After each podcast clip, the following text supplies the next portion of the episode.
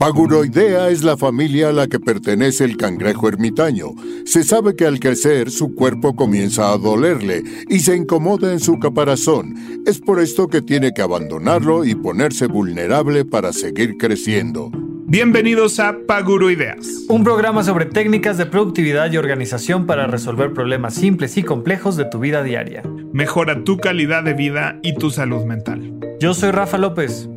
Yo soy Pepe Valdés. Y el programa de hoy es un programa muy especial porque tenemos de invitado a Alfonso Aguirre, nuestro primer invitado, que nos va a platicar de muchas cosas, especialmente de la importancia de tener una agenda puesta en la incertidumbre total. y por primera vez también le pasamos la bolita de decirnos en qué se gastó su quincena a nuestro invitado. Así que nos platicó algo con lo que estuvimos sumamente de acuerdo y nos identificamos muchísimo. Y por su edad, yo le dije que un día va a convertirse en un adulto, pero que de todas maneras nos tenía que recomendar cuál iba a ser el adulto challenge de este, de este episodio. Y pues quedó muy bien. No, bueno, te emocionaste de más, Rafa, con eso porque es todo lo que pregonas todo el tiempo. Entonces, nos dio muchísimo gusto tenerlo y nos dio muchísimo gusto con lo que dijo. Disfruten este episodio. Comenzamos con Paguro Ideas. Bienvenidos a Paguro Ideas y está hoy con nosotros nuestro primer invitado de Paguro Ideas que nos hace muy feliz de empezar a, a, extender esta conversación con otras personas. Está con nosotros Alfonso Aguirre, ¿cómo estás? Hola Pepe, hola Rafa, muchas gracias por la invitación y qué interesante y qué padre eh, poder estar en sus primeros invitados. Me encanta y me emociona mucho. No, no le habíamos dicho nada, pero eh, era, era sorpresa. Eres nuestro primer invitado de la vida. Esperamos que muchos más, así como tú, puedan venir a acompañarnos en los micrófonos y aportar mucho valor. Creo que, creo que e, eres un ejemplo muy interesante de cómo cada vez más las nuevas generaciones van arrancando más rápido estos procesos de emprendimiento, de aportar valor, de ayudar a los demás. Entonces creo que va a ser una, una conversación muy interesante. Entonces muchas gracias por venir, Alfonso. Al contrario, y qué honor poder ser el primer invitado. Entonces tengo que subir la vara para los siguientes. Por supuesto. Muy bien, Alfonso. Pues si, si, no han reconocido en su voz, Alfonso es muy joven. ¿Cuántos años tienes, Alfonso? No sé si es muy grande o muy chico. Tengo 27. bueno, seguro hay algunos círculos de tu vida donde ya estás pegándole a los 30, ya eres muy grande para nosotros que ya estamos más pasados de los medios 30, ya empezamos a entrar al mundo de los 30 y altos. El tercer piso. Y este, pues sigue siendo un jovenzuelo, pero al cual este, hemos estado siguiendo en los últimos días con mucho acercamiento. Y este, y eres todo un emprendedor. Cuéntanos este, cómo llegaste a tus emprendimientos actuales. Ahorita tengo diferentes emprendimientos en diferentes aspectos.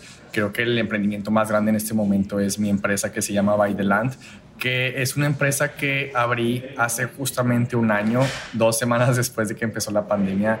Y es una empresa que está creciendo exponencialmente porque gracias también a, mis emprendimientos que he hecho en redes sociales como en la parte creativa, explotó mi empresa. Entonces, eh, hace recientemente llegamos a la meta de un millón al mes y me encanta porque aunque la meta no es eh, como la parte monetaria, sino más bien como la parte del impacto, me encanta porque eh, es una motivación muy grande para el equipo poder llegar a, a, las metas que teníamos a lo mejor para un año o dos y que las estamos cumpliendo muy rápido en meses.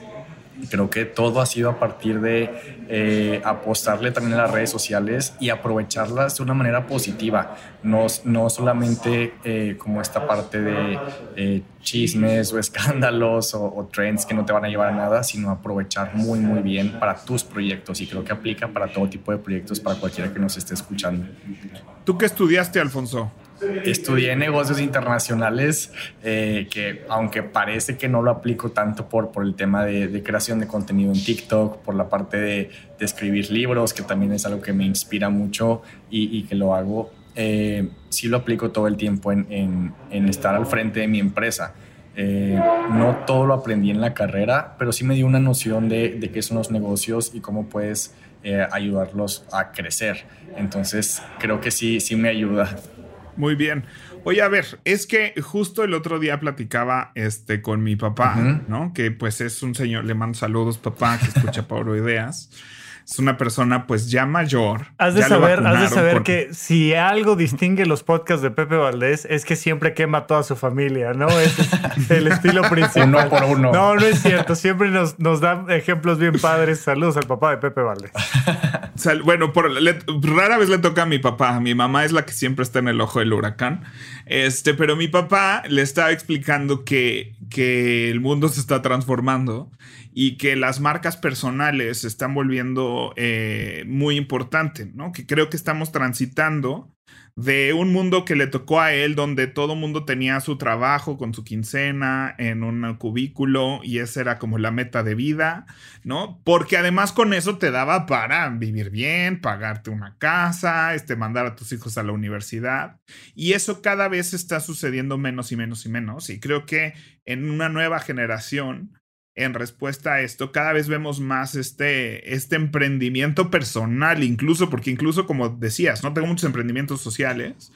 Y una de tus marcas es simplemente una de las ramificaciones de lo que realmente has trabajado, que es tu marca personal, ¿no? Sí, al final creo que todo se une, eh, todo, todo está naciendo a raíz de, de, mi marca personal, de mis redes sociales, que impulsan mucho todos mis proyectos, que a lo mejor no llevan mi nombre como tal, eh, pero definitivamente sí es una época muy diferente y yo lo comprobé porque los primeros meses que lancé mi empresa yo traté de hacerlo como muy corporativo porque dije este proyecto eh, puede funcionar como funcionaban antes las marcas, que como que todo muy corporativo, fotos increíbles, pero que no salga yo.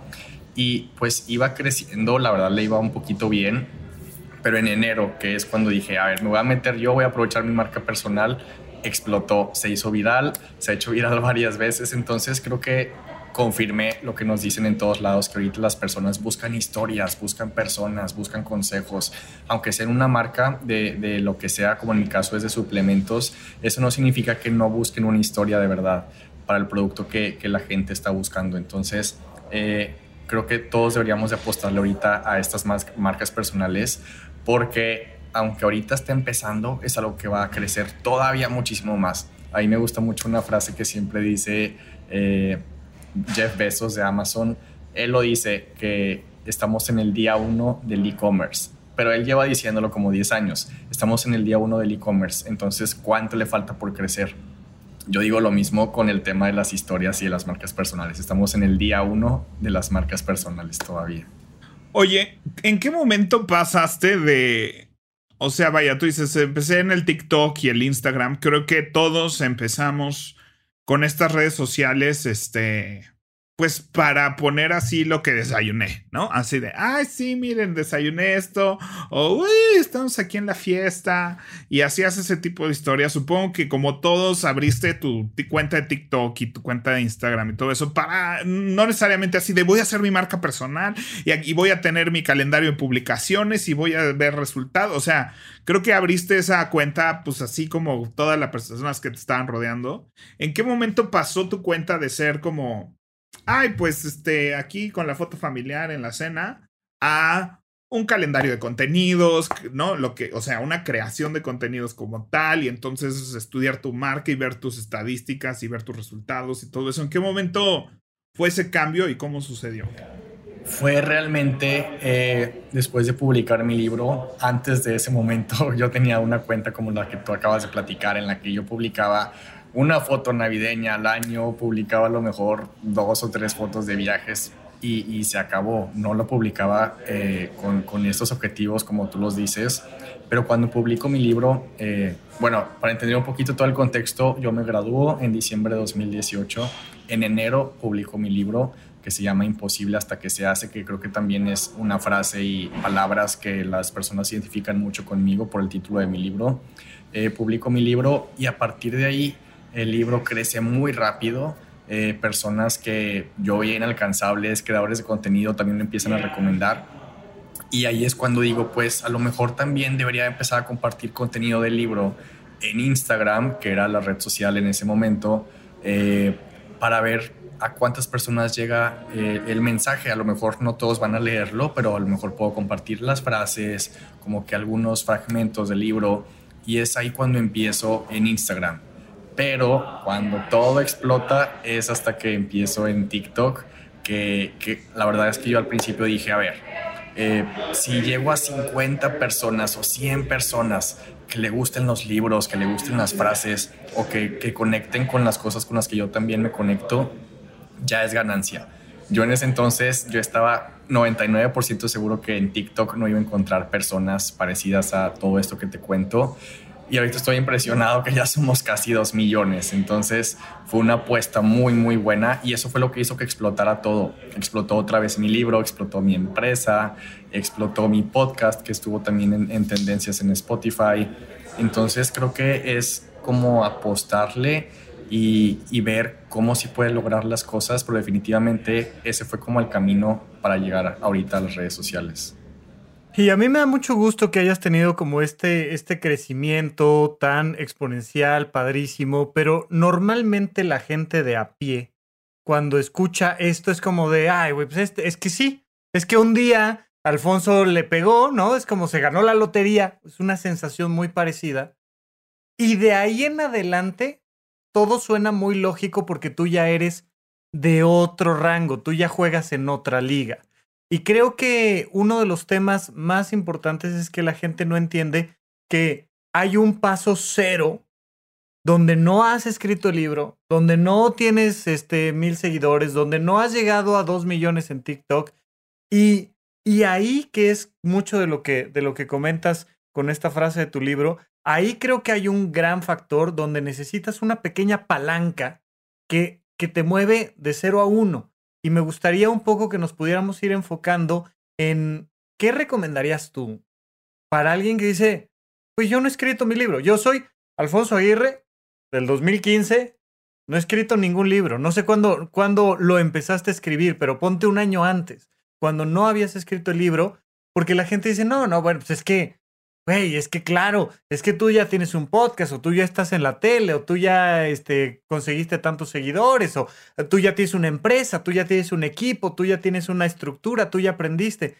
Pero cuando estás en cero, y te lo pregunto yo, claro, mucho para un chico que hoy en día tiene 16 años, pero sobre todo para una persona que tiene 35, 40, 52 y que está en cero. ¿Cuáles serían los primeros pasos que tú recomendarías?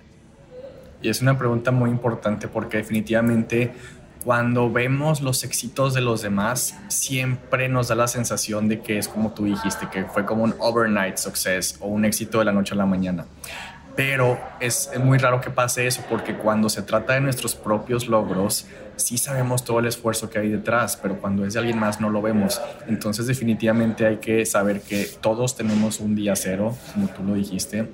Eh, el, mío definitivamente fue estar con muchos años con la intención de, de escribir un libro muchos años de no saber por dónde empezar, mucha inquietud de todo lo que quería compartir y que no lo podía poner por escrito, no lo podía poner en claro.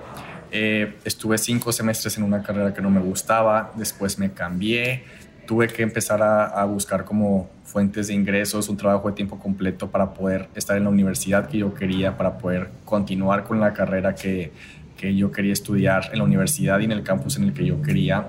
Y después de todo eso, al final también hubo un fracaso muy grande en el que yo no tenía un plan B y fue un fracaso de un día para otro en el que me quedé sin planes de ahí en adelante.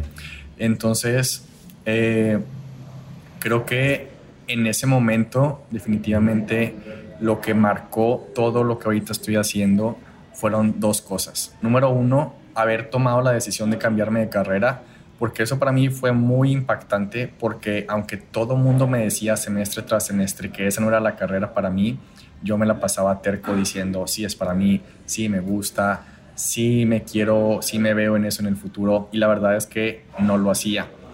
¿Qué estabas estudiando? Ingeniería industrial. Okay. ¿Y, ¿Y por qué no era para ti? ¿Por qué tú decías que sí era para ti? No sé por qué como que veía videos de lo que hacían los ingenieros industriales en Apple, en Disney, y pues claro que yo decía, wow, claro que quiero hacer eso. Eh, algo muy importante que a lo mejor ustedes lo saben es muy pocas veces nos damos el tiempo de saber qué queremos, qué sentimos, eh, qué estamos buscando. Y justamente un día que yo terminé de leer un libro que se llama Decisiones Difíciles, que no trata ni siquiera de eso, trata de, de lo que está pasando en el mundo, trata de negocios, eh, trata de tratados internacionales, de cómo aprovechar las relaciones culturales. Cuando terminé de leer ese libro, yo también dije, tengo que empezar a tomar mis decisiones difíciles. Y si estas cosas son las que me apasionan en mi tiempo libre, ¿por qué no dedicarles todo mi tiempo completo? Y al día siguiente me cambié de carrera. Esa fue una de las cosas que, que me hizo eh, pasar del día cero al punto 5. Y lo siguiente, la siguiente decisión definitivamente fue, eh, yo trabajaba en el equipo de, de, una persona en mi estado que se estaba lanzando eh, para ser diputado federal. Yo ya me vi en el Congreso trabajando con él eh, era 99% seguro que iba a ganar en todas las encuestas que teníamos. Yo estaba muy involucrado con su equipo, eh, demasiado. Yo lo daba todo para que fuera también la mejor campaña. Y yo ya tenía preparado todo para irme a Ciudad de México a trabajar con él al Congreso. Entonces, él pierde. Obviamente fue una sorpresa para todos. Eh, fue un año muy loco para todo México en el que pasaban muchas cosas que no nos esperábamos en todo el país. Y a partir de ahí, al día siguiente, no tenía un plan no tenía un plan B, eh, ya no me iba a cambiar de campus, ya no me iba a ir a trabajar con eso, ya no me iba a ir a, a Ciudad de México. Me quedaba mi último semestre y ahí fue cuando dije, tengo que empezar a hacer, ah, porque yo toda la vida trabajando en su equipo despertaba, veía su agenda y a partir de su agenda yo acomodaba la mía para mis tareas, mis clases, mis proyectos, mis emprendimientos, etc.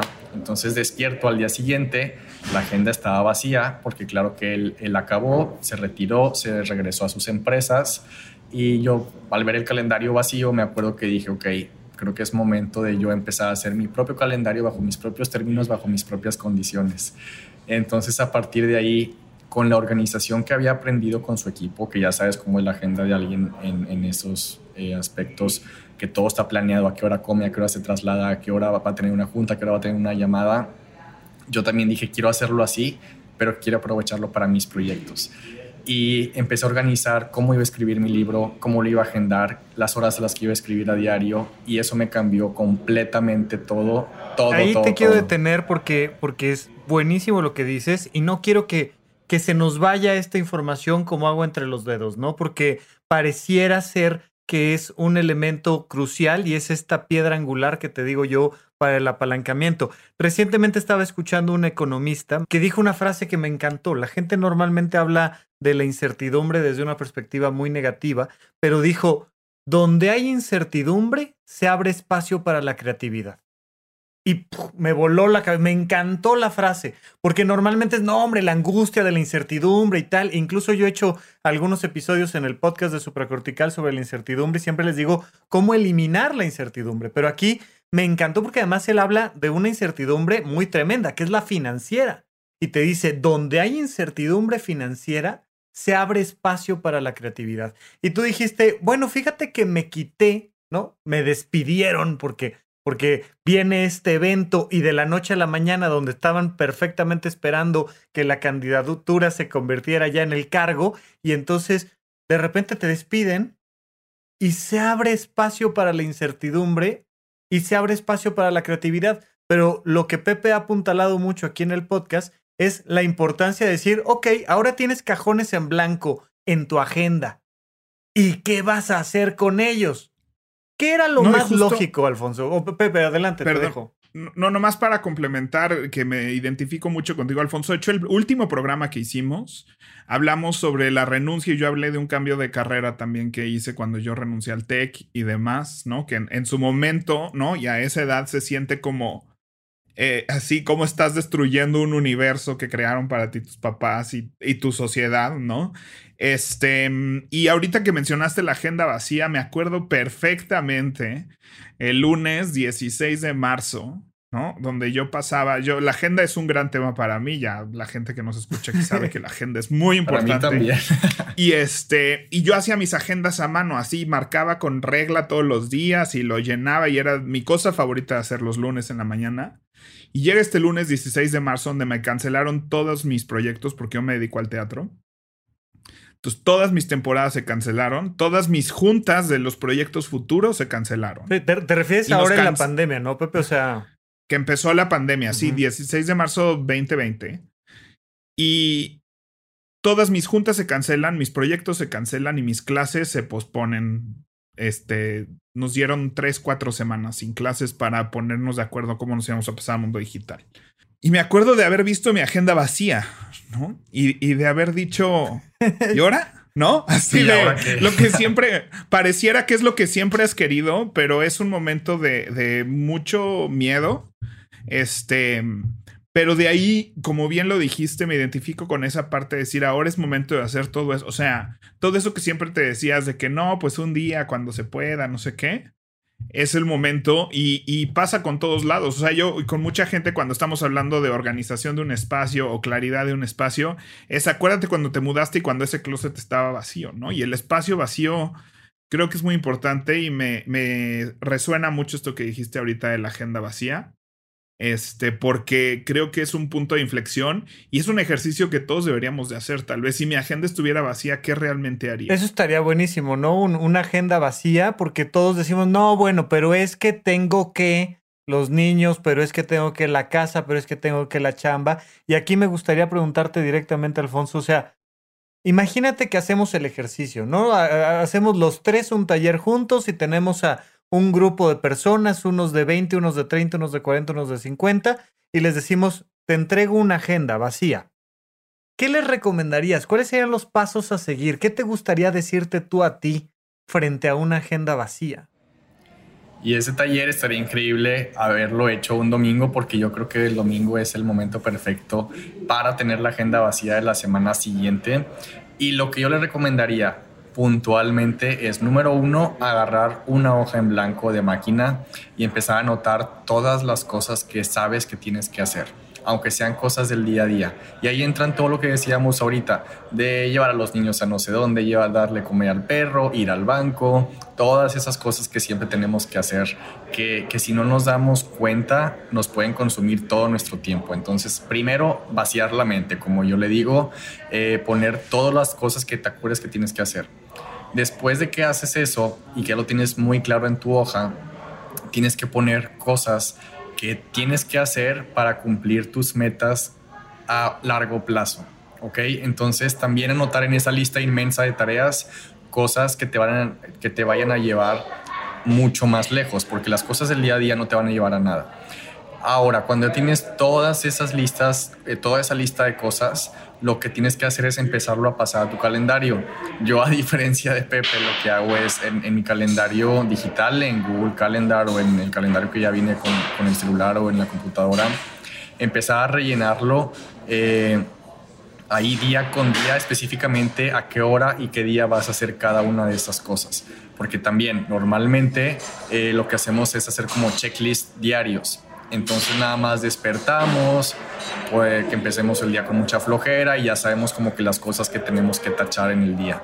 A mí me gusta al contrario, en el calendario. Oye, oye, perdóname, y además que normalmente no terminamos, ¿no? Además es un checklist de voy a darle check a 16 cosas y terminas dándole check a cuatro y sintiéndote culpable por las otras 12. claro, ah, eso siempre pasa y, te sientes más culpable y, sientes que te sientes más agobiado en lugar de haber estado agradecido por las cosas que sí hiciste. Eh, entonces, por eso a mí me funciona mucho más ponerle hora a todo y, y ahí me encanta despertar y saber ya cómo va a estar mi día, porque ya lo planeé el domingo anterior. Entonces, eh, para mí es un consejo muy, muy, muy sencillo. Sé que no hay una gran ciencia detrás de esto, pero funciona. Yo creo que las cosas más simples a veces son las que funcionan. Y, y al final tú, tú, vas armando ahí visualmente tu calendario. Si no te gusta hacer algo un día, lo mueves el, todo, todo, todo el domingo para que te quede la semana que tú quieres tener. Y si no te gusta tu semana como la estás viendo ese domingo, cámbiala, reordénala, ponle cosas que quieras hacer. Ponle ahí también las salidas con tus amigos, ponle todas las cosas que tú necesitas hacer también como persona y, al final te queda la semana que tú quieres tener con la vida que tú quisieras vivir. Ahí nos han escrito ya algunas personas que dicen, bueno, pues es que Pepe, que se ha dedicado al teatro y que ahora se dedica al emprendimiento, él puede agarrar y acomodar sus bloques de agenda como quiera. Es que Rafa, que da consultas, pues agarra y dice, ¿sabes qué? Me voy a bloquear la, dentro de dos semanas, no voy a hacer nada tres días y no. Pero, pero es que yo tengo tres hijos y tengo un trabajo que me es de 10 horas, que más los traslados se vuelven 12 y entonces pues eso es para ustedes menores de edad que pueden jugar este, videojuegos y subirse al carrusel, pero nosotros los adultos de verdad que tenemos un trabajo, una serie de responsabilidades, no podemos construir nuestra semana el domingo como se nos antoje. Nosotros sí estamos siguiendo al candidato y nosotros sí tenemos nuestra agenda secuenciada a lo que el candidato tenga que hacer, si tiene que ir a visitar o no, si tiene que dar un informe o no, tal, tal, tal. ¿Cómo haces cuando eres el que sí está trabajando para el candidato? Creo que con más razón lo tienes que hacer, es lo que yo no vi antes, pero sí pude haber hecho. Como, como estudiante todavía y trabajando todavía en esa parte, creo que si hubiera aprendido a hacer esto y si hubiera tomado ese aprendizaje del equipo meses o semestres antes o años antes, eh, hubiera podido hacer muchas cosas más. Y, creo que cuando eh, tienes un tipo de agenda que ya está como predefinida, creo que también es momento de, de preguntarte, pues es que entonces, ¿qué es lo que quiero? ¿Qué es lo que necesito? Creo que si están escuchando este podcast es también porque traen alguna intención por ahí muy adentro o una intención de hacer algo diferente o de crecer como persona. Y creo que es importante saber que las cosas no se tienen que quedar como están. Hay algo que nada más quisiera agregar, porque algo que yo veo con las personas a lo mejor de la, de la, generación, de generaciones más arriba, la generación de mis tíos, de mis primos más grandes, de, de mis papás, de todavía mucho más grandes, eh, todas estas cosas que nosotros hacemos de anotar tus pensamientos en una libreta, de hacer tu journal, de tomar decisiones personales por ti y para ti, yo no veo que son cosas que ellos hagan. Y se me hace muy extraño cómo han dejado pasar tantos años y prácticamente tantas vidas enteras sin el tiempo del cuidado personal. Creo que antes de responder a la pregunta de cómo yo podría hacer una agenda si no tengo la, la disposición, entonces hay que irnos a esta parte que a lo mejor se ha quedado un poco de lado, en, irnos a, tu cuidado personal, porque al final tú no tus metas no funcionan si tú primero como persona no funcionas. Yo creo que lo que ha pasado, y tiene que ver con lo que hablamos un poco al principio, es que antes había estabilidad emocional y, había, o sea, trabajar en un trabajo de, ¿no? De 10 de la, de 9 de la mañana a 6 de la tarde eh, tenía otras implicaciones, o sea, no tenía este toll mental. O sea, piensa que no había WhatsApp, piensa que el, eh, o sea, que el mail era tranquilo, que no estaba esta cultura de always on, que la gente cuando se iba a su casa de verdad se iba a su casa, ¿no? Y dejaba el trabajo en la oficina y ahora ya no. Entonces, eh, como la vida ha evolucionado a esta cosa tan vertiginosa, entonces ahora necesitamos nuevas y nuevas y más herramientas para regresar a una paz mental. Os imagino un mundo sin redes sociales, sin WhatsApps, ¿no? Sin Netflix, donde la gente pues llegaba y leía y apagaba y cenaba y nomás cenaba y, y, y entonces y los commutes eran de media hora porque no eran tráficos de hora y media para avanzar dos colonias. Sí, tienes razón. Y ahí Entonces, el tiempo personal era como estar con tu familia y ellos estaban contigo porque no estaban con el celular. Entonces, eh, sí, tienes razón. Oigan, pues por eso no necesitaban journaling y no necesitaban todo esto que ahora necesitamos para tener una salud mental. O sea. No, y que tampoco quiero yo ahí romantizar, porque también tenemos esta idea de que antes las familias estaban unidas y con gran nivel de comunicación. No es cierto tampoco es cierto, ¿no? normalmente el papá hablaba y los demás escuchaban y el niño tenía que estar así. Y ahora que existen los celulares, pues el niño está metido en el celular. Pero quiero, quiero meterles ahí un par de comentarios porque creo que puede ser una buena reflexión para aquellas personas que sí tienen una, una agenda preestablecida por alguien más y que no tienen tanta flexibilidad. Que es que cuando empieza a entrar todo este mundo del Internet y empiezan a poner Internet en las empresas, al mismo tiempo empezaron a poner candados para ese Internet para que no te metieras a redes sociales, a ver YouTube, a ver todas estas cosas. Porque resulta que la gente puede hacer su chamba y ver redes sociales al mismo tiempo. Y si no me creen, agarren su teléfono y vean cuántas horas le dedican al consumo de contenido en redes. Son las mismas cantidad de horas que le podrías dedicar al autocuidado, a un objetivo específico. No, porque el problema, el problema de, y lo hemos platicado mucho aquí en el podcast, de consumir contenido en redes por default, así de, pues es que es lo que me puso la red, es lo que me están aventando y aventando y aventando y no es algo que yo estoy buscando propositivamente, por tanto no es información que pueda convertir en algo productivo, pero quien sea que nos esté escuchando, le digo, abre tus estadísticas ahí en tu celular y ve cuánto tiempo le dedicas al consumo de redes y piensa si ese tiempo lo podrías redistribuir. No digo que no consumas ni un minuto, por supuesto que vale la pena, pero consumir cosas que te aporten y que conviertas en algo práctico, creo que podría ser una opción. Yo me acuerdo cuando estaba de guardia en los hospitales, formándome como médico, como especialista, pues tenía yo la oportunidad de ahí agarrar una hoja y ponerme a bocetar cosas, de empezar a editar audio. O sea, hay tiempos muertos que si tienes ganas puedes utilizar, ¿no, Alfonso? Y yo creo que, que vale la pena por ahí, sí. Las horas que en México en promedio le dedican a las redes sociales y al celular es casi igual del tiempo de una jornada laboral de ocho horas. Entonces imagínate esos tiempos muertos, ocho horas en total en un día cuánto pudiste haber hecho, cuánto pudiste haber avanzado, a qué le pudiste haber dedicado un hobby.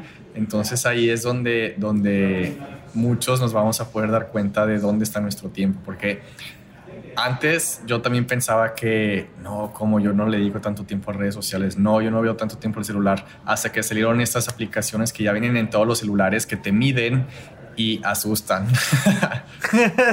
sí. sí, porque cuando ves, estuve cuatro horas en redes sociales, no significa que te sentaste a las 12 de la tarde a ver redes sociales y que te paraste a las 4 de la tarde. ¿no? Significa que durante todo lo que hacías le ibas ahí dedicando minutos, segundos, este, ¿no? Y, se acumula en todo este tiempo. Y creo que, este, que es importante identificarlo y está bien. Yo me acuerdo eh, una chica que siempre nunca le puedo dar crédito por su comentario. Ya voy a empezar a decir que es mío, ya lo he dicho tanto que voy a empezar a decir que es mío. Oye, este. ¿Qué dijiste una vez? ¿Qué, dijiste una vez? ¿Cuál fue tu frase? Yo una vez se me ocurrió algo brillante que fue que las redes sociales son como la comida, ¿no? Dice, pronto vamos a entender que las redes sociales son como la comida.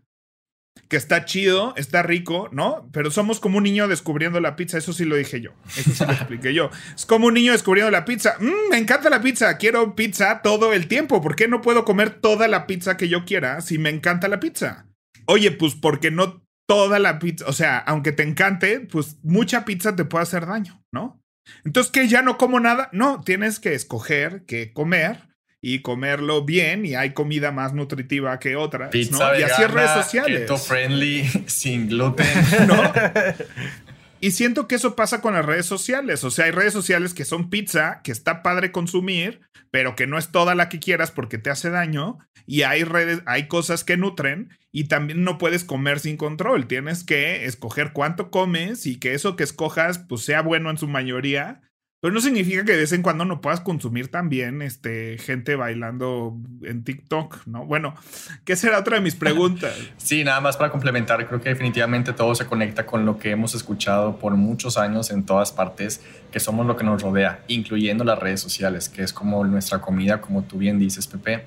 Eh, es como si, eh, si en lugar de ahora juntarnos con personas y ahora más en pandemia, ahora con quienes nos juntamos y con quienes rodeamos son las, las stories que vemos, los TikToks que vemos, esos son como ahora las personas que nos rodean. Entonces imagínate que ahorita yo los invito a los dos a Nueva York y nos vamos a la parte de negocios de la Bolsa de Valores. Eh, si ahí estamos una semana en los restaurantes, vamos a estar escuchando todo el tiempo, atrás, adelante, por todos lados, que ya vendimos las acciones, que no sé qué está subiendo, que la Nasdaq, que Standard Poor's y, y, todo ese tipo de cosas que vamos a volver a México con ideas de invertir en la bolsa inmediatamente y vamos a estar pensando en eso todo el tiempo. En Ethereum, Alfonso, en Ethereum. En, donde está ahorita el tema es en Ethereum.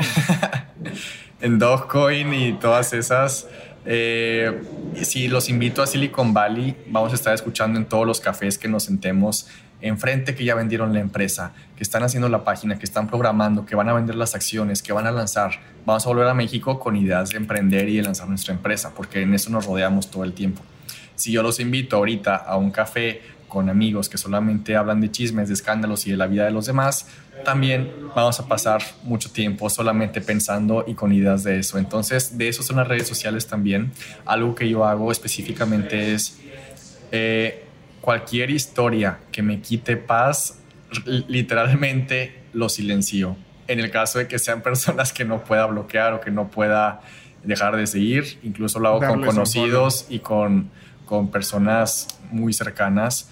Yo tengo casi todo silenciado y tengo activo lo que sé que me va a aportar, porque sé que las cosas que vea con ellos son las cosas que se me van a ocurrir. Sí, ya sé, yo, yo, yo bueno, Facebook, que ya me empiezo a sentir que soy una señora por usar Facebook, este, pero pues mi hobby favorito es dejar de seguir, ¿no? Dejar de seguir, dejar de seguir, dejar de seguir. Y de repente es gente así, es que me caga, ¿cómo en Facebook? Se, pues deja de seguir. Yo soy igual. ¿Por qué te metes a golpearte, no? O sea, deja de seguir. Si esta persona no me aporta nada, no me da. Yo uso mucho la frase me da para arriba o me da para abajo.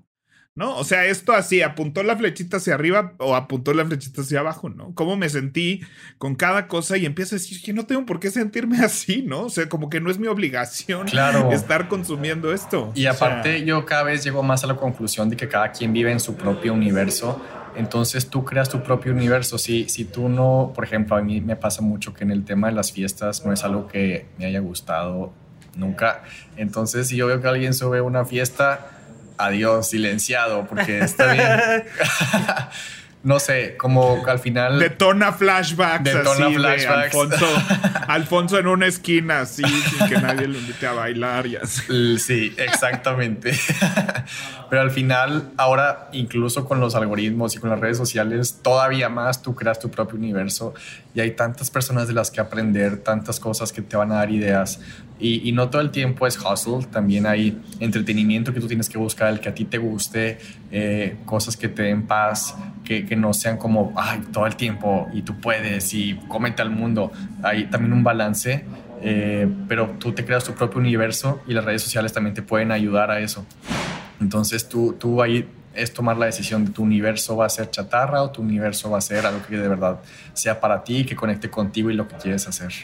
Oye, yo tengo una pregunta, ¿no? O sea, ahorita que hablas del TikTok explotó, yo me di cuenta que ya no era un joven que estaba en todo lo cool y en todo lo in cuando salió, cuando en el boom de TikTok. Fue la primera vez o sea, o sea, Insta, o sea, creo que yo saqué mi cuenta de Instagram en el 2008, ¿no? O sea, yo era pionero de cualquier cosa. Yo le enseñé a muchísima gente a usar Twitter. Yo le explicaba a la gente que existía esta cosa que se llamaba WhatsApp, que costaba 10 pesos. que este, que la gente debe. O sea, yo era esa persona. Ok. Pero el TikTok me superó, ¿no? O sea, este Snapchat todavía como que alcancé a entenderlo, ¿no? Subías tus snaps. Pero TikTok fue así como, no entiendo. Eh, Yo usaba TikTok para editar videitos y guardarlos, ¿no? O sea, no, no lo usaba como red social. Todavía hace como dos años y medio eh, lo usábamos para eso. O sea, sí, pero fuiste no, pionero. sí, también fui pionero de TikTok, pero... Se salió de ahí, si no, ahorita estaríamos hablando de 20 millones de seguidores, Pepe Valdez. Sí, no, quién sabe qué, pero pero obviamente yo, o sea, cuando decíamos TikTok era así de no, pues son chavitos este, bailando, ¿no? Así y bajándose los lentes a la cara y meneando el cabuz, ¿no? O sea, para mí TikTok eran así. Y lo sigue Kilómetros de gente, de gente haciendo así, ¿no? Entonces, cuando tú explotas en TikTok, ¿no? Y tus tías seguro, ay niño, seguro ya te quitaste la playera y te pusiste a menear el cabuz y no sé qué, así te hiciste millones. O sea, ¿cómo, cómo vives tú y cómo me explicarías a mí, tu tía?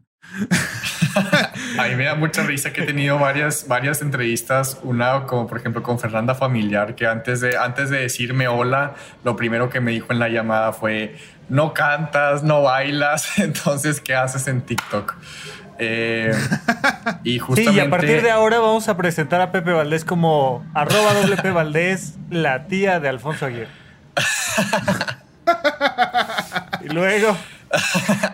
vamos a explicarle a la tía. Eh, creo que sí, yo también me sentía así. Yo también veía como, porque incluso una, una, una, prima mía empezó a hacer videos en TikTok también muy rápido cuando empezó a explotar. Y yo decía, es que qué increíble que están creciendo de una manera tan rápida, están generando una audiencia impresionante. Y, y me daba FOMO eh, porque pues yo veía como yo no era mi estilo, no eran las cosas que yo podía hacer, no sabía cómo hacer los videos cuando primero abrí la aplicación, no sabía ni cómo editarlos y es muy diferente a todas las otras redes sociales, pero fue como esta apuesta que les comentaba al principio. Eh, no traté de encajar, sino más bien dije, pues voy, si encuentro algo que resuene, eh, con, si encuentro personas que les resuene lo que yo estoy diciendo, van a ser 50 o 100 personas. Entonces fue como esa apuesta inicial de voy a hacerlo con mi estilo, voy a hacerlo como a mí me hubiera gustado y la cuenta que a mí me gustaría también seguir. Y funcionó. Eh, ahorita hay, hay videos que yo doy consejos, hay videos que doy como tips, hay videos que también como comparto mi día a día, pero de una manera diferente, un poquito más ad hoc a TikTok. Eh, pero me encanta que ahorita ya hay mucho más contenido de este tipo que todos podemos seguir. Para cualquier persona que nos esté escuchando, para todas las tías, ahí hay cuentas de recetas, hay cuentas de cocina, cuentas de manualidades, cuentas artísticas, cuentas de pintura, cuentas de hacer ejercicio. Entonces ya hay de todo. Yo creo que también tiene muchísimo potencial esa red social. Hay psicólogos, hay doctores, hay dentistas, de verdad hay de todo y todos compartiendo lo que ellos tienen que decir y llegando a las personas que los quieren escuchar. Y es algo que me encanta, que las otras redes sociales ya no tienen, que te acercan a los que van a estar interesados en lo que tú tienes que decir. Muy bien, me encanta. Bueno, Alfonso, pues este, antes de ir a nuestras siguientes secciones, este, ¿qué te compramos? ¿Qué anuncias? ¿Qué... Nada. Nada, no hay nada que te pueda no hay Nada que pueda anunciar. Yo creo que fue más la plática de compartir como estas cosas que hay detrás de cámaras que, que nunca platicamos o que a lo mejor no caben en un video de un minuto en un TikTok. Y estuvo increíble platicar. Eh, obviamente ahí está mi libro, ahí está mi empresa, pero pues no, no es no, no, a ver, ¿cómo se llama tu libro? ¿Cómo se llama tu libro y qué nos aporta? No lo quiero anunciar, pero ya van a saber que se llama Imposible hasta que se hace, que es un libro que busca transmitir toda esta energía de crear proyectos, de hacer que sucedan. Tiene una parte de resiliencia para poder recuperarnos de, de todos estos oye, momentos Oye, Alfonso, malos. yo te quiero preguntar algo de tu libro. ¿Tu libro es el único libro en el planeta que enseña lo mismo que tu libro enseña? Sí, definitivamente es el libro que a mí me hubiera gustado escribir. Perdón, el libro que me hubiera gustado leer y que no encontraba en ningún lado. Definitivamente sí es único y estoy muy contento de haberlo escrito y, y me encanta. Hace poquito leí el audiolibro porque eh, lo narré yo también y me volvió a inspirar. ¿En qué plataforma todo. tienes eh, tu audiolibro? En Vic, eh, es una plataforma mexicana que está impulsando los audiolibros en Latinoamérica. Ok, nada más en Vic lo tienes. Sí, por ahora. Buenísimo. No, te, te, pregunto esto porque hay una frase budista que me gusta mucho que dice, todo ha sido dicho, nada ha sido comprendido, ¿no? O sea, yo, yo creo que básicamente lo que sea que hayas puesto en tu libro o lo que sea que yo haya puesto en un podcast o lo que sea que ponga quien sea en un curso, ya, ya alguien lo dijo, o sea, hablando de temas de superación personal tal, pero necesitamos volver a contar la historia. Eso y, es importantísimo. Hay, exacto. Y hay una cosa ahí que es, de repente la gente se engancha con el cuentacuentos, porque la historia es, es la misma historia, te van a volver a contar la misma historia de cuento de hadas, pero de repente el cuentacuentos tiene un algo especial que lo convierte en una historia única que dices, eso es lo que a mí me hubiera gustado escuchar y me encanta cómo lo dices. Sí, ahí voy a diferir un poquito, Rafa. Yo creo que a lo mejor las cosas sí son las mismas que ya se han dicho en todas partes, las mismas cosas que a lo mejor escuchamos en todos lados, pero yo sí creo que la manera de contar de cada persona es muy diferente porque todos tenemos historias completamente diferentes. A lo mejor situaciones similares y opiniones parecidas o ideas que a lo mejor se pueden eh, compartir con los demás, pero yo sí creo que cada quien tiene una historia totalmente diferente. Y a mí me gusta mucho lo que dice Michelle Obama, que dice, entre más nos empecemos a escuchar los unos a los otros y empecemos a contar nuestras historias y aprendamos que nuestra historia vale porque es única, más nos vamos a poder entender, porque más vamos a compartir y más vamos a poder hacer comunidad. Creo que, eso es algo que, que pasa en mi libro. Trato de compartir experiencias, consejos, claro que sí, muchísimos, pero todos en base a, mi historia, a mi experiencia y creo que eso es lo que lo hace diferente. Muy bien. ¿Y dónde te encontramos en redes? ¿Dónde podemos? Ya, ya, digo, ya vimos que ahí partes, está. Estoy como Aguirre Alfonso. Ese es mi usuario en TikTok, en, en Instagram, Aguirre Alfonso. Y cualquier cosa también que, que quieran profundizar, me pueden mandar mensaje. Perfecto. Pues vamos a nuestra siguiente sección que, la va, que también te va a tocar a ti porque eres el invitado, Alfonso. Así que vamos a nuestra siguiente sección. Bueno, pues le toca a Alfonso en esta sesión en qué gasté mi quincena. Como ya dijimos, Alfonso, puede ser algo que de lo que te hiciste o de que te deshiciste. Este, ¿hay algún objeto en tu vida que, que quitándotelo o poniéndolo en tu vida te dio mucho valor? ¿Te mejoró un poquito tu día a día? Déjame contarte que aquí hemos hablado desde este. Me compré nuevos toppers, este, me deshice de una cafetera, este, ¿no? Mancuernas para hacer ejercicio, todo, lo que sea que tengas por ahí que digas, mis nuevos lentes, tal, tal, tal, pero la intención es ayudarle a la gente a que sepa que, que a veces y que más bien frecuentemente vale la pena decir, ¿sabes qué? Me lo voy a comprar. No porque sea un lujo, no porque sea un gustito, sino porque nuestra vida merece ahí un extra o a veces ese extra viene en, esto ya lo voy a dejar ir. O sea, Pepe decía por ahí de un rompecabezas que dijo, me encanta y voy a hacer mi rompecabezas. Y de repente un día dijo, ¿sabes qué?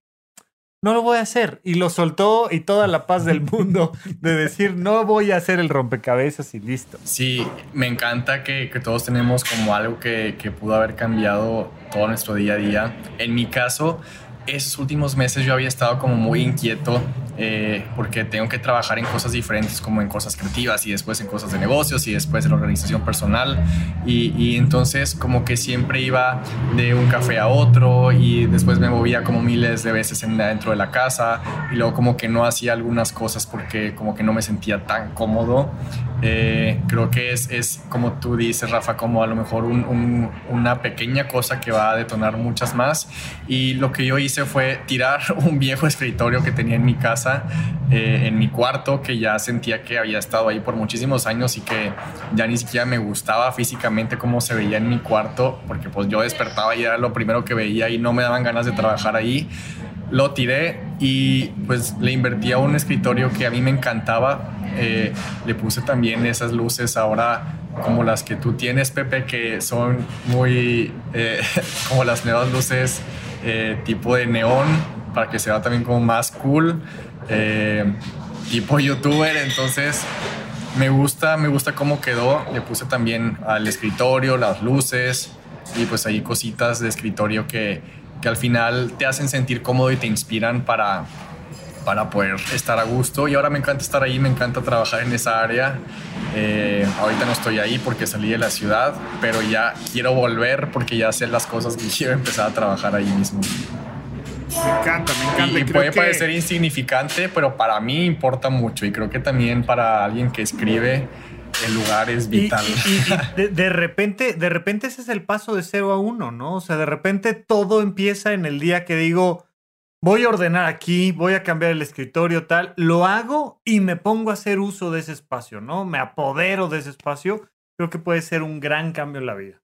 Y lo dijimos, eres lo que te rodea, o sea, ya lo, lo, acabas de decir tú, Alfonso, con las redes sociales, y, también todo el espacio que te rodea y cómo es y que te inspira y que te mueva, ¿no? Y a mí me pasaba de que no me daban ganas de hacer ejercicio en mi casa, entonces me deshice de un comedor, hice espacio, ¿no? Y entonces dices, ay, aquí como que ya este espacio donde ahorita he trabajado toda la pandemia, pues igual era medio bodega, la verdad, porque casi ni estaba aquí. Y, después de una semana de estar aquí todo el día trabajando, dando clase y te, das cuenta que aquí va a ser mucho de tu vida ahora, pues fue así de no, hay que vaciar, hay que pintar, hay que cambiar. Importa mucho ahora lo que se ve en mi camarita, ¿no? Entonces voy a cuidar mi toma, voy a cuidar mi espacio, que a mí me dé gusto entrar a este espacio, que me inspire a trabajar en este espacio. Entonces, este, lo respeto mucho y me encanta que, que diste con eso porque este es muy importante, sí es importante. Claro, y yo creo que ustedes lo saben porque en sus dos videos que estoy viendo en Zoom se ve increíble el lugar de trabajo. Le hemos echado muchas ganas y nos hemos acompañado en este proceso. De hecho, esta lamparita me la regaló Rafa de cumpleaños el año pasado. Este, y así sucesivamente, y, y, le dedicamos tiempo a eso, pero es padre. Pero para mí, por ejemplo, ahorita tú que estás como en un café o en un WeWork o una cosa así. Se ve muy lindo. Este Igual, para mí es importantísimo salirme todas las mañanas al Starbucks, ¿no? Y hay, hay un tipo de trabajo que me gusta hacer en el Starbucks desde mi laptop, este, que es la parte creativa, donde escribo, donde planeo mis contenidos y una serie de cosas que, que me gusta eso y, y el espacio es muy importante. Sí, el reto es encontrar qué queremos para las cosas que queremos hacer. Muy bien, pues vamos con la última sección y hacemos un pequeño corte aquí. Alfonso, en nuestra última sección nos toca hacer una recomendación del adulto challenge. Tú un día te convertirás en un adulto, yo sé que todavía lo ves como algo muy lejano.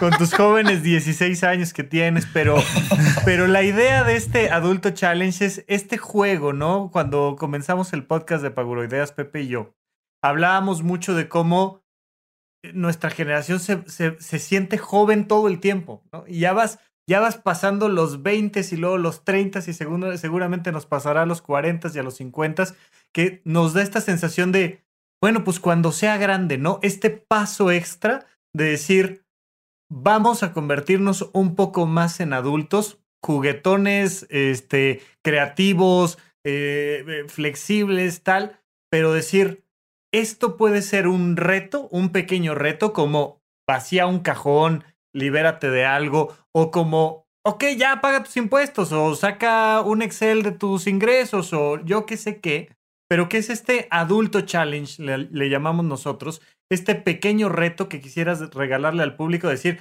ok, lo reto a lo que sea que sientas que puede alguien pasarlo al siguiente nivel. Wow, creo que definitivamente algo que yo empecé a hacer hace muy poco tiempo que es empezar a ahorrar y empezar a ahorrar constantemente.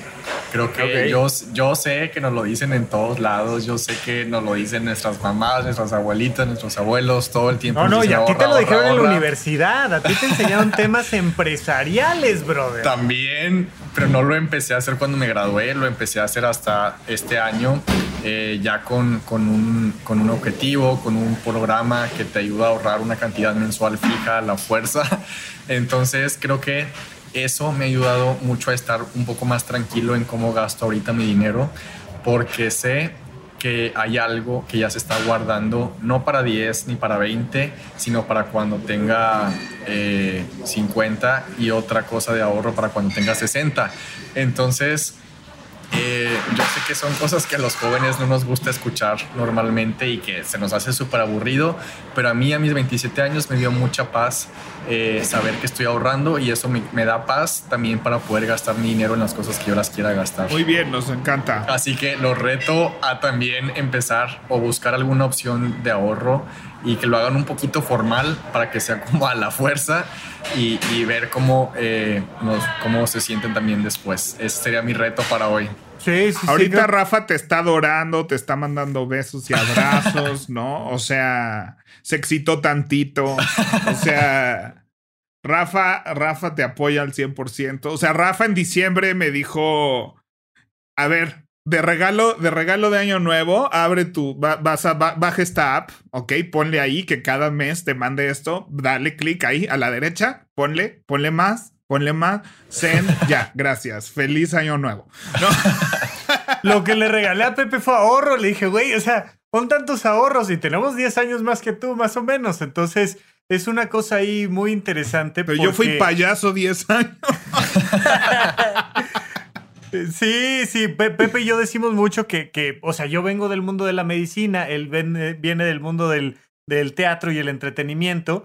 Y entonces, como dices, no nos rodeamos de esta gente que dijo, oye, ¿cómo va tu portafolio? ¿Cómo andan tus inversiones? ¿Y cómo va tu ahorro recurrente y tu fondo de ahorro de retiro? Lo empezamos a escuchar ayer, o sea, con la pandemia y yo ando emocionadísimo. Yo estoy subiendo un curso de finanzas personales a nuestra plataforma que se llama horizonte1.com de lo que he aprendido en, en un periodo breve de tiempo. Y entonces me encanta que tú digas, ahora tengo una maquinita que se mete todo el tiempo a mi cuenta bancaria a robarme tantito. que es mi seguridad y mi tranquilidad para después? Me fascina. Sí, de verdad, esto no es anuncio ni nada. O sea, de verdad, es algo que yo he estado pensando. O sea, me dio paz estar ahorrando. Totalmente. Sí, sí, sí, sí, me encanta. Muy me bien, encanta. Alfonso. Oye, pues qué gusto, qué gusto tenerte aquí de verdad. Este, qué gusto conocerte en persona. Este, tan, tan amable y tan, tan abierto a todas estas cosas. Este, la verdad tenemos mucho que aprender a... Ay, es que qué horror que le diga a alguien de 27 a las generaciones que ya vienen atrás de nosotros, Ay, pero a veces... Pepe. A veces sí me siento así, sobre todo en este mundo que sí está avanzando a una velocidad muy fuerte. Y, y me no, y encanta que créanme que, yo, yo, yo también veo gente de 17 que son eh, creadores que ya están ganando cantidades inmensas. Así que estamos igual. Estamos igual, pasa, pero creo que este, vaya, la gente que escucha Pagoroideas tiene más o menos nuestra edad. Este, y, y cada vez entiendo más y más y más, la verdad. O sea, sobre todo ahora que, que ya que desapareció mi trabajo eh, el año pasado. Este. Y, empiezas a rodearte de otras ideas, de otros conceptos. No, yo me alejé de toda la gente teatral por salud mental, ¿no? Porque era el muro de los lamentos y, y, puro desempleo y cosas muy feas que, que me quise alejar de eso. Empecé a consumir otro tipo de cosas, empecé a intentar otro tipo de cosas y mi vida se ha transformado. Entonces creo que tenemos que entrarle a este juego, creo que tenemos que ser inteligentes con las redes sociales y aquí hay un claro ejemplo, ¿no? De que no tienes que... O sea, que, que lo que tú... Si, si crees que las redes sociales es pizza, es porque solo estás yendo a esos lugares a consumir, ¿no? Solo es lo primero que estás consumiendo. Entonces, que cuando le rascas un poquito más, y aquí, aquí hablamos mucho de salirte del default, ¿no? O sea, como que, pues por default sigo a todos mis amigos y veo todo lo que ponen, ¿no? Y luego todo lo que me recomienda por default TikTok, yo lo sigo. Entonces, este... Creo que cuando te sales un poquito de eso empiezas a curar tantito, te vas enriqueciendo así como tú y puedes lograr muchas cosas. Y pues también te seguiremos y trataremos de lograr muchas cosas acá también nosotros. Entonces, qué padre platicar con gente que está en este camino. Y pues te vemos en las redes sociales, ya nos estaremos comentando. Aguirre Alfonso en todas las redes sociales, muchas gracias por ser nuestro primer invitado, gracias por venir, por la apertura, por la sencillez y algo más que quieras decir para despedirnos. Creo que solamente me gustaría terminar con la idea de que, como ahorita platicábamos, todo está en la reinvención. A mí me impresiona mucho cómo personas como eh, Hillary Clinton, Joe Biden, eh, Nancy Pelosi, a sus 70, 75, 78 años se siguen reinventando. Y me inspira mucho también ver cómo, eh, por ejemplo, la primera Hillary Clinton, después de haber perdido una elección que todo el mundo creía que iba a ganar y después de un fracaso público tan grande, a los siguientes meses se pudo recuperar, está escribiendo libros, está por sacar otro libro de ficción, está produciendo una serie con Steven Spielberg, está con su podcast, está eh, como que con, muchos proyectos, sacó su organización, su propia ONG. Entonces, eh, eso me hace eh, entender que la vida pues es para reinventarte todo el tiempo. Eh, nada, con eso termino. Muchísimas gracias por el espacio. Me quedo con una muy, muy buena plática. Pues muchas gracias, Alfonso. Nosotros también lo disfrutamos mucho y nos vemos muy, muy pronto. Gracias, Adiós. nos vemos, un abrazo. Bye.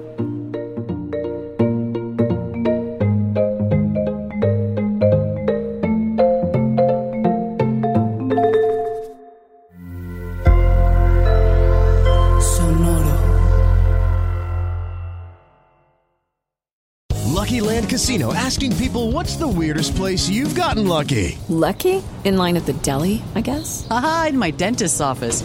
More than once, actually. Do I have to say? Yes, you do. In the car before my kids' PTA meeting. Really? Yes. Excuse me, what's the weirdest place you've gotten lucky? I never win and tell. Well, there you have it. You can get lucky anywhere playing at LuckyLandSlots.com. Play for free right now. Are you feeling lucky? No purchase necessary. Void where prohibited by law. 18 plus. Terms and conditions apply. See website for details.